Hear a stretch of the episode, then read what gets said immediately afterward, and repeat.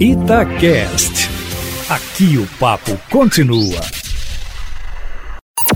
Em cima do papo, com Edilene Lopes.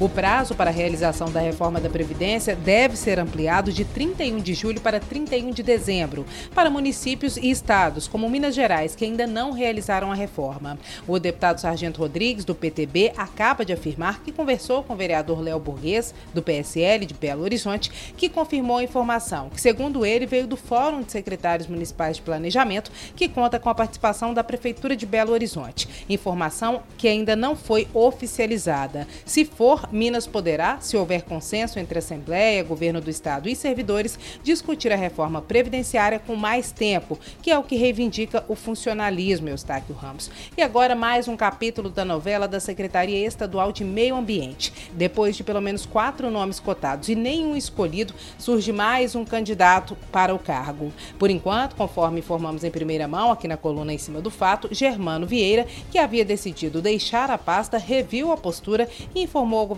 Romeu Zema que ficará, pelo menos por enquanto. No entanto, um novo nome surge em cena. Neylor Arão, que é titular da pasta de meio ambiente da cidade de Congonhas, criada há apenas três anos, estaria no páreo, ou pelo menos teria sido indicado. Uma indicação da Associação de Municípios Mineradores, a AMIG.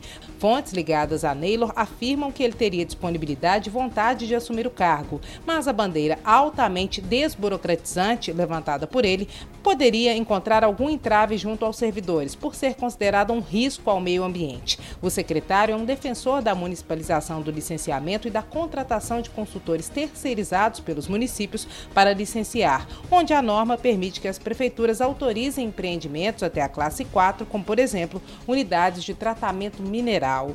No governo, por enquanto, nenhuma fonte confirma a indicação. Em Congonhas, Eustáquio Ramos, para lembrar o nosso ouvinte, fica a barragem Casa de Pedra, da Companhia Siderúrgica Nacional, a CSN, que é localizada a apenas 200 metros acima de um bairro inteiro e que é motivo de pânico e insegurança na cidade. Em espaços públicos, o secretário tem dito que o objetivo dele é tornar Congonhas o município minerador mais seguro do Brasil. Isso é o que a gente tem que acompanhar, né, Eustáquio Ramos? Na lista para ocupar a pasta estadual estão a diretora-geral do IGAM, Instituto de Gestão das Águas, Marília Carvalho de Melo, o diretor do Instituto Estadual de Florestas, o IEF, Antônio Malar, e também o secretário municipal de Meio Ambiente de Betim, Edinar Barbosa de Almeida. Também foi cogitado o nome de Antônio Claré, diretor-geral da ARSAI, a Agência Reguladora de Serviços de Abastecimento de Água e Esgotamento Sanitário, que preferiu ficar à frente do cargo. Estáquio Ramos. Nos bastidores, a conversa, Eustáquio Ramos, é de que ninguém quer pegar o pepino, já que seria difícil conciliar interesses do governo com os anseios de servidores da pasta, que são defensores mais rígidos do meio ambiente, conforme a gente já trouxe aqui na coluna em cima do fato, e discordam de ações consideradas pouco sustentáveis ou de baixa preservação dos recursos naturais. É isso por hoje. Amanhã eu volto, Eustáquio, sempre em primeira mão e em cima do fato.